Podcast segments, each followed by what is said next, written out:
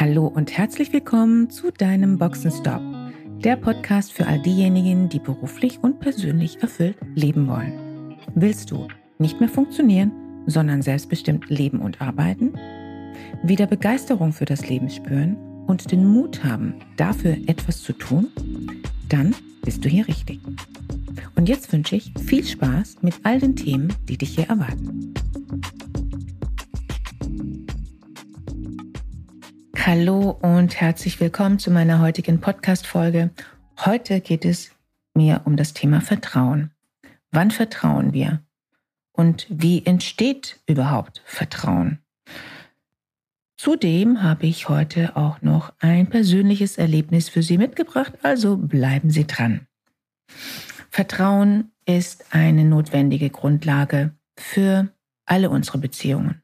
Nicht nur im Business-Kontext, sondern natürlich auch im privaten Kontext. Vertrauen braucht es in einer Partnerbeziehung ganz genauso wie in der Familie oder in Beziehungen mit Freunden. Vertrauen braucht es in einer Arbeitsbeziehung.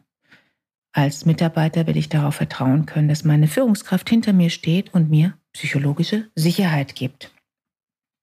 Und natürlich auch ich als Bearingspartner brauche das Vertrauen meines Kunden, so wie aber allerdings auch ich Vertrauen benötige, das ich ähm, dem Kunden gegenüberbringe. Vertrauen, das sich aufbaut im Laufe der Zeit, braucht bestimmte Aspekte, damit dies auch passiert. Hierzu haben die amerikanischen Autoren, vielleicht kennen Sie das Buch The Trusted Advisor, die amerikanischen Autoren David Meister, Charles Green und Robert Galford haben vor einigen Jahren ein Buch herausgebracht, das sich genau damit beschäftigt, nämlich wie Vertrauen entsteht, und zwar im Kundenkontakt. Sie haben darüber hinaus eine, wie ich finde, sehr interessante Formel kreiert, wie sich Vertrauen aufbaut. Diese Formel ist aus meiner Sicht auch gut übertragbar auf andere Settings. Dieses Buch würde ich im Übrigen jedem empfehlen und jedem ans Herz legen, insbesondere jedem, der in irgendeiner Form von Kundenkontakt steht. In dieser Trust-Formel von diesen Autoren sind folgende Elemente genannt. Es geht im Wesentlichen um vier Aspekte, um Vertrauen aufzubauen. Es geht um Glaubwürdigkeit, um Verlässlichkeit, um Vertrautheit und um Selbstorientierung. Ich möchte auch eine kleine Definition geben von diesen vier Aspekten.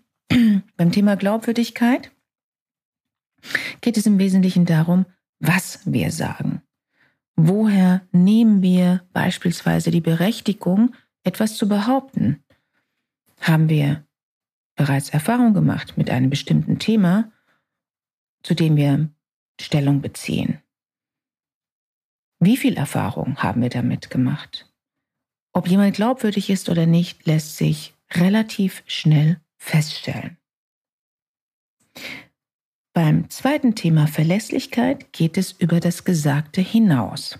Denn beim Thema Verlässlichkeit zählen die Taten. Wenn ich beispielsweise als Führungskraft einem Mitarbeiter eine Gehaltserhöhung für das nächste Jahr zusage, aber ich kann das de facto als Führungskraft gar nicht zusagen, weil ich gar nicht dazu die Autorität, die Kompetenz habe, das allein entscheiden zu können, dann werde ich im Nachgang als nicht verlässlich wahrgenommen und vielleicht auch bereits in demselben Moment.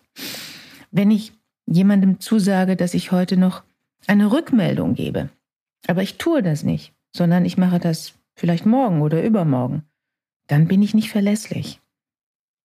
Also beim Thema Verlässlichkeit gilt eben Walk Your Talk. Mein Lieblingsclaim. Kommen wir zum dritten Aspekt der Vertrautheit. Beim Thema Vertrautheit geht es darum, wie andere sich mit uns fühlen in der Begegnung mit uns. Persönliche Beziehung genauso wie in der Arbeitsbeziehung. Wenn Mitarbeiter den Eindruck haben, sie können mit Ihnen als Führungskraft offen sprechen, ihre Themen teilen, ihre Sorgen, ihre Nöte, Ihre Fehler? Haben Sie als Führungskraft ein offenes Ohr? Haben Sie Empathie? Behalten Sie auch vertrauliche Informationen für sich? Das gilt natürlich auch für alle anderen Beziehungen, nicht nur fürs Business. Hat das Gegenüber Verständnis für uns? Letztendlich ist jedes Business personal, persönlich. Wir sind keine Maschinen und das ist auch gut so. Vertrautheit kann sich manchmal allerdings auch sehr schnell im ersten Moment bilden, also im ersten Moment in einer First Impression in Begegnungen einstellen. Wobei wirkliche Vertrautheit etwas ist, was Zeit braucht und was wir aufbauen müssen. Und dann kommen wir zu diesem vierten Aspekt. Ähm, es gibt das spannende Element der sogenannten Selbstorientierung. Hier geht es um die Frage, denken wir als allererstes an uns oder an unser Gegenüber? Gibt es hier eine Balance zwischen diesen beiden Aspekten. Kann ich Ihnen von meiner Idee berichten oder, oder gehen Sie dann damit los und verkaufen meine Idee als Ihre eigene Idee? Das wäre ein Klassiker. Oder denken Sie beispielsweise als Verkäufer oder Kundenberater nur an Ihren Verkauf oder interessiert Sie tatsächlich, ob ein Kunde genau das benötigt, was Sie, was Sie dem Kunden in allerhöchsten Tönen anbieten? Das ist das Thema der Selbstorientierung. Und die Selbstorientierung wirkt reduzierend minimierend ähm, auf das Thema Vertrauensbildung, wenn Sie beispielsweise die, bei den ersten drei Elementen Glaubwürdigkeit, Verlässlichkeit, Vertrautheit bereits ordentlich gepunktet haben. Das ist einfach nur eine kurze Definition dieser vier Elemente. Wie gesagt, sehr, sehr gut und ausführlich beschrieben in diesem Buch The Trusted Advisor.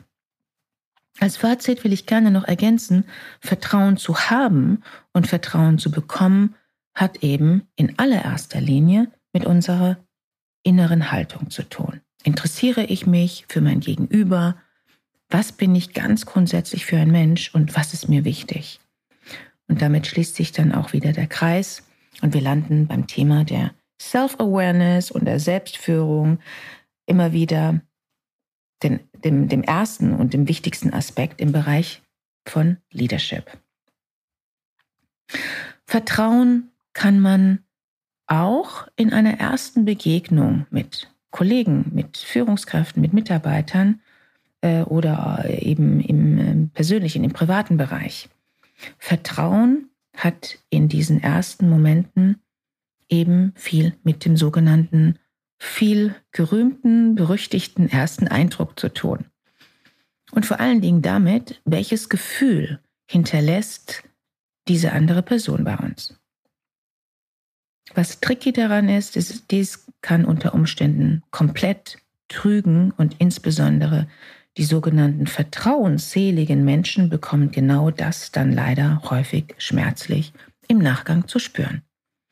Auch hier geht es darum, für sich genau zu wissen, was bin ich denn selbst für ein Typ Mensch? Und vor allem, was sind denn meine Trigger Points? Was sind meine Triggerpunkte? Was ist meine Achillesferse?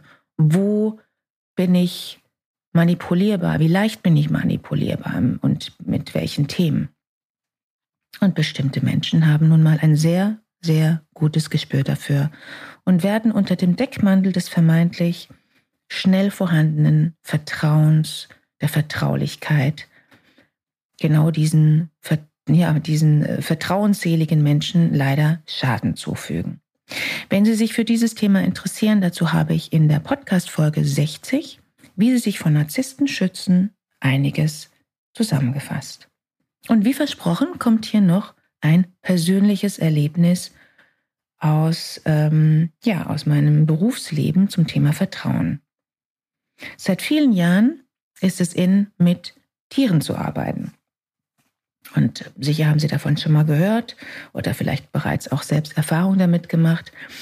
Dabei wählen Trainer und Facilitator Tiere beziehungsweise äh, bevorzugt Pferde sozusagen als Co-Facilitator in der Persönlichkeitsentwicklung beziehungsweise um Teams und Führungskräfte zu unterstützen.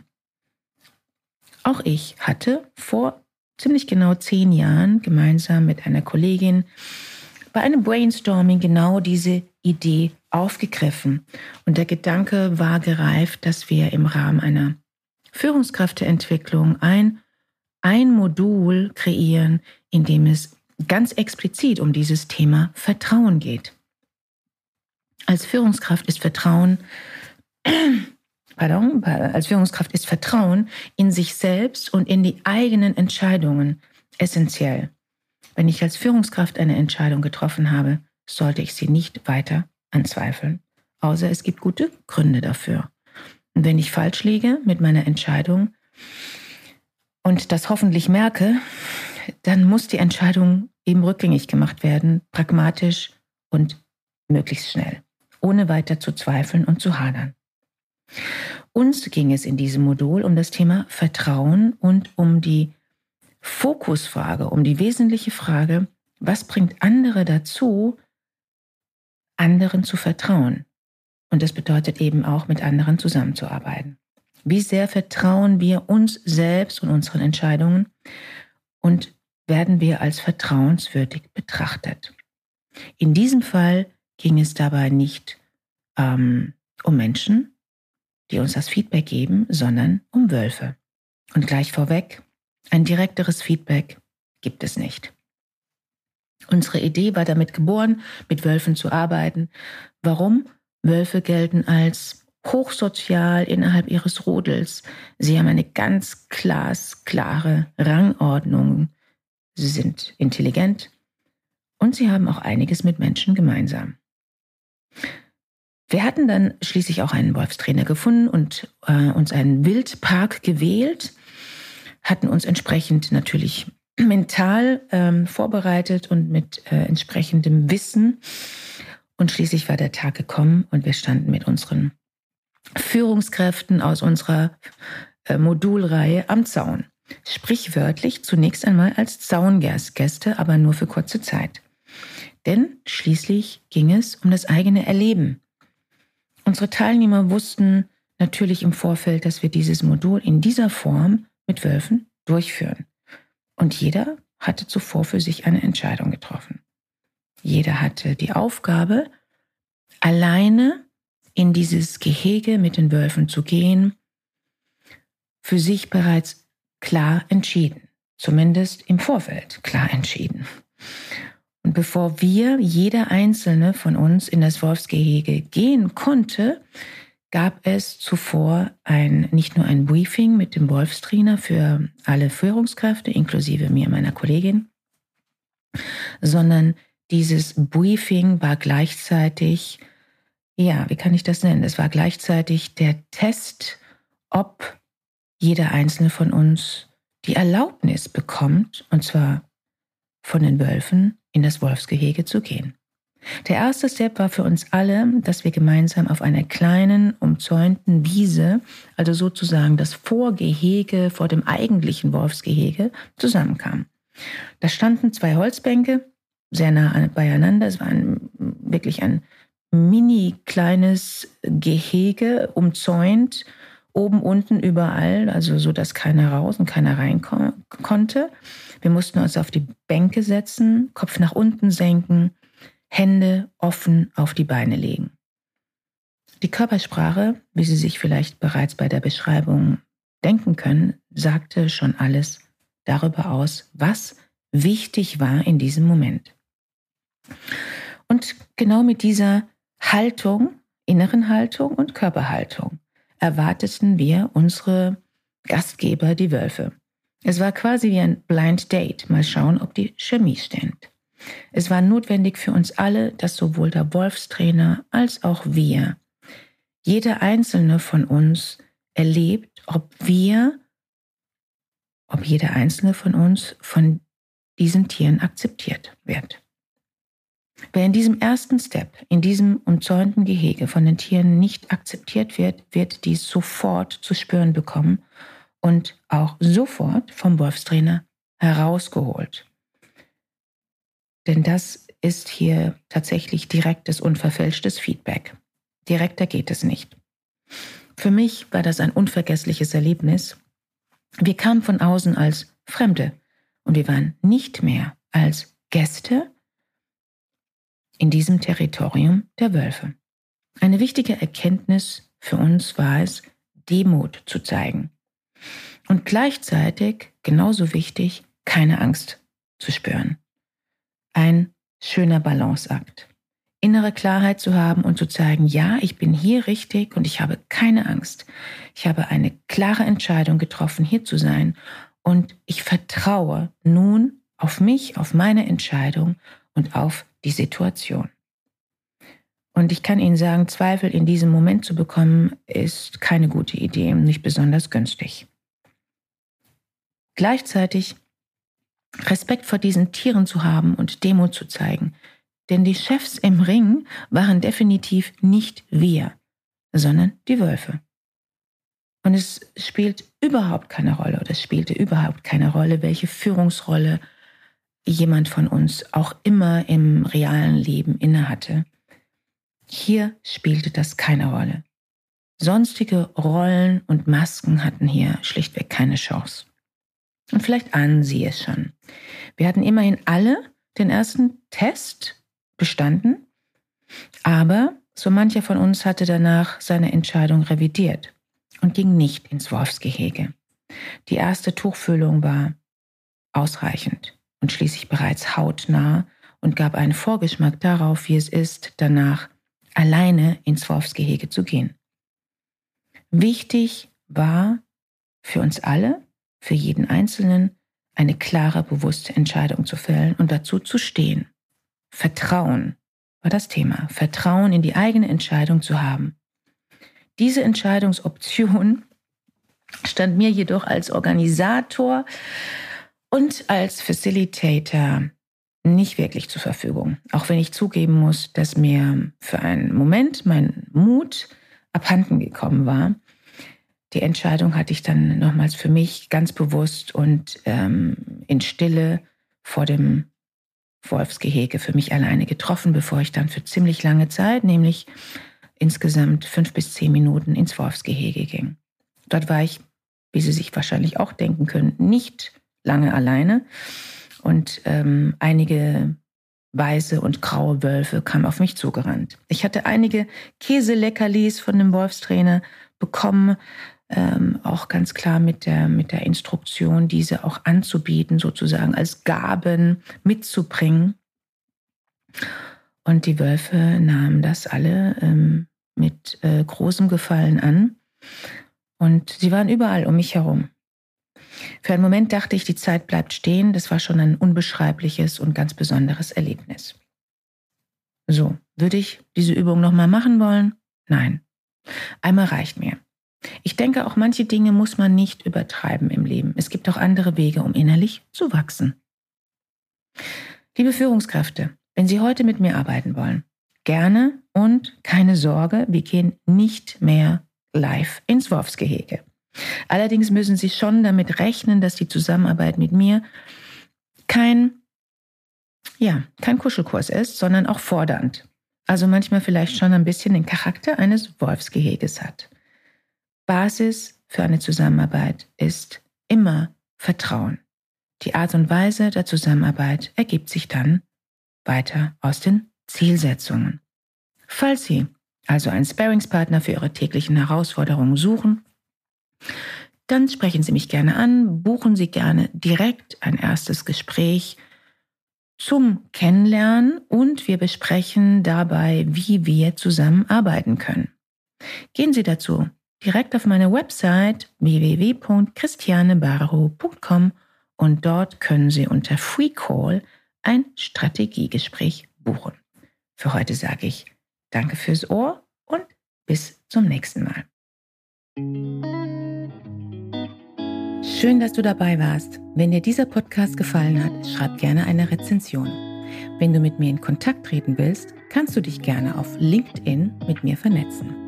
Und falls du dir einen Sparingspartner an deiner Seite wünschst, der dich auf deinem Weg zu deinem selbstbestimmten, erfüllten Leben unterstützt, kannst du gerne ein kostenfreies erstes Kennenlerngespräch buchen, in welchem wir schauen, wo du stehst und wie wir zusammenarbeiten können. Dazu kannst du direkt auf meiner Website einen Gesprächstermin buchen. Direkt unter Free Call stehen dir Terminoptionen zur Verfügung. Danke für deine Zeit. Ciao und bis zur nächsten Folge.